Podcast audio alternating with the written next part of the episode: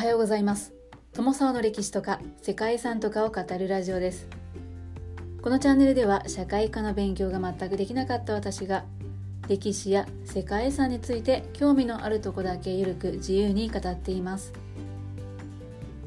本日ご紹介する世界遺産は国立歴史文化公園メルブです。メルブはトルクメニスタンのカラクム砂漠の中にある中央アジア最大の遺跡です。トルクメニスタンは中央アジアの南西部に位置しています。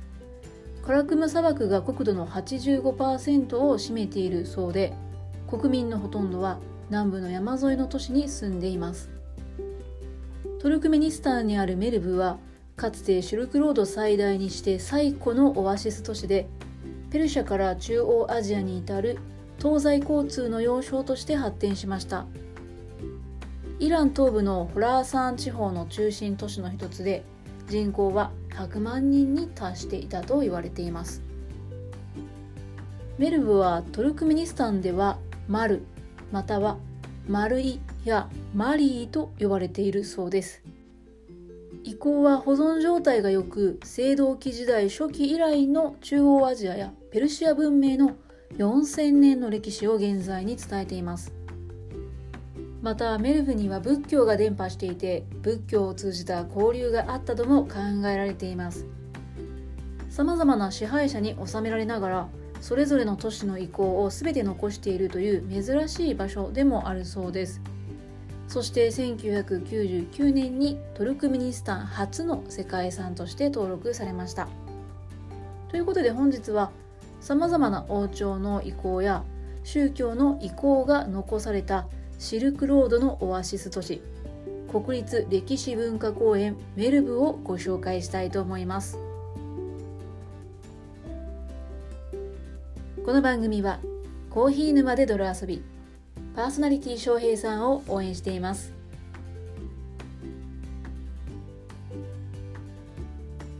世界遺産に登録されているメルブは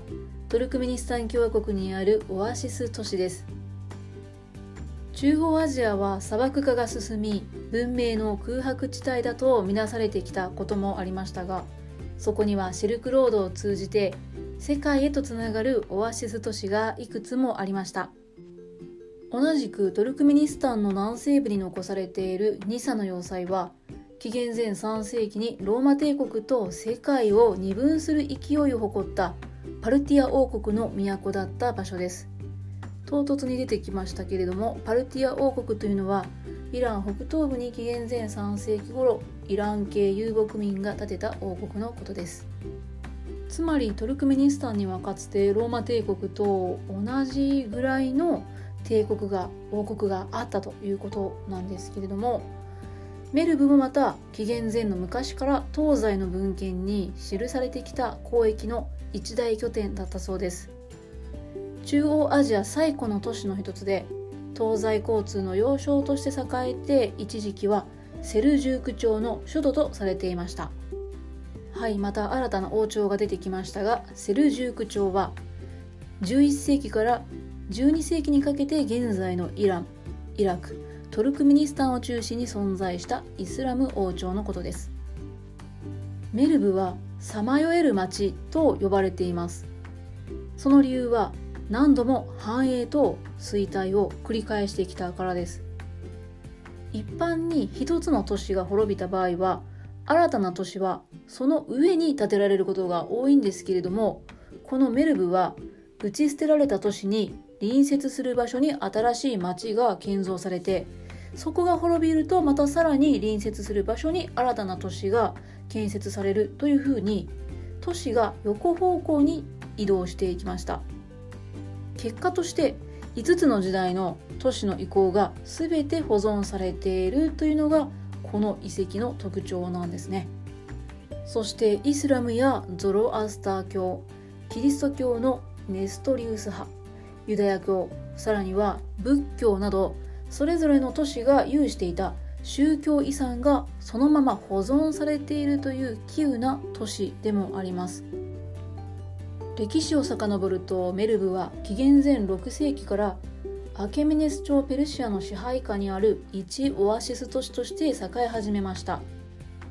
当時はマルグと呼ばれていましたが次のマケドニア王国の時期にはマルギアナと呼ばれました。マルギアナの遺構は円形の日干しレンガ城壁で囲まれたエルクカラとしても知られています。その後セレウコス朝時代を経て紀元前2世紀から紀元後3世紀のパルティア時代にエルクカラを北辺に組み込む方形に近いプランのギャウルカラが築かれました。面積は約3.5平方キロメートルほどで城壁に囲まれ十字に交差する道路で街区が作られていました。ギャウルカラと呼ばれた町はササン朝の滅亡する7世紀まで機能していたそうです。そして7世紀になると西方のアラビア半島からイスラムが侵攻してササン朝を滅ぼしました。メルブは第3代政党カリフ・ウスマーンの時代からアラブ軍により征服されてアラブの支配下となりました。以降この地は8世紀になるまで中央アジアやアフガニスタン遠征の拠点となりこの頃からメルブはアラビア語でマル・アヒャシジャーンと呼ばれるようになっていたそうです。そして1038年から1194年のセルジューク朝時代になるとギャウルからの西に接しておおむね楕円形をしたスルタンカラが築かれました。はいここまでついてこれているでしょうか。この頃のメルブが最大の栄華を誇っていたとされていますが数万冊の蔵書があったという図書館が8つあり天文台も築かれていたそうですね。ルバイアートと呼ばれる詩集で知られる著名な詩人でありかつ数学者であったウマル・ハイヤームもこの時期のメルブの天文台主任として活躍していたそうです。1097年にはセルジューク朝の王子サンジャルがメルブに自らの宮廷を置きました。サンジャルが1118年にスルタンに即位するとメルブは彼のもとでホラーサン地方を含むセルジューク朝の東部全域の首都となりました。そしていよいよ最後の時が来るわけですが12世紀の末ホラズムシャー朝支配下の重要な都市として繁栄を続けていたメルブでしたが1218年にチンギス・ハンの要求を伝えた特使を殺害したためにその怒りを買うことになります。1221年にチンギス・ハンの子であるトルイ率いるモンゴル騎馬団が復讐のためにメルブを攻め込んで100万人を数えたという住民をなんと一人残らず皆殺しにしてしまったそうです。そしてメルブの町は廃墟と化して二度と復興することはありませんでした。はい何とも言えない最後を迎えたメルブですがそんな歴史を歩んできた歴史的な市街地は隣接する一連の城壁都市で構成されています。エルクからやギャウルから中世のスルタンからそしてマルブ・アル・シャヒハンと呼ばれるような城壁都市が隣接しています。メルブに現存する最古の建造物は紀元前6世紀から紀元前4世紀のアケメネス朝ペルシア時代の城であるエルクからの遺構です。ここには30メートルの高さの城壁が残されています。ただ城壁というよりは外輪山のような高く盛り上がった日干しレンガ製の円形の土塁があってその内側には建物は残されておらず遺跡というよりは巨大なクレーターのような印象を与えています。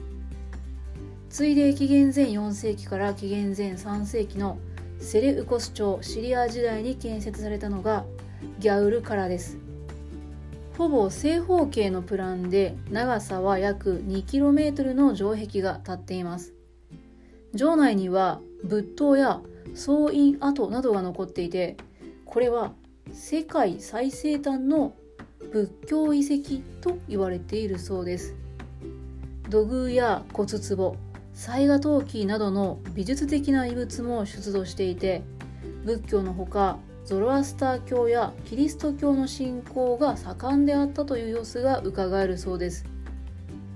また高台にある中庭を囲む一連の部屋からなるオーバルビルなど重要な建造物の跡も残されています。その後ササン朝ペルシアによって6世紀に築かれたのは大傷から小傷からです、はい、大きい傷からと小さい傷からです。これはオアシスの最も特徴的な建築の一つで傷からというのは乙女の城という意味だそうで千夜一夜物語でシェヘラザードが王に夜な夜な物語を聞かせたのはこのメルブのことであったという伝承もあるそうです。このようにメルブのオアシスにはさまざまな歴史的な時代の主要な遺構が残されています。そしてメルブオアシスの都市は4000年にわたって中央アジアとイランの文化に大きな影響を与えました。特にセルジューク王朝時代の都市は建築や建築装飾科学や文化の発展にも影響を与えたと言われています。ここに残されたオアシス都市の要塞や都市の配置というのは数千年にわたる中央アジアの文明の変遷や発展を見ることができる貴重な資料となっています。ということで本日はトルクメニスタンにある世界遺産国立歴史文化公園メルブをご紹介してきました。本日も最後までご清聴いただきましてありがとうございます。では皆様素敵な一日をお過ごしくださいね。友沢でした。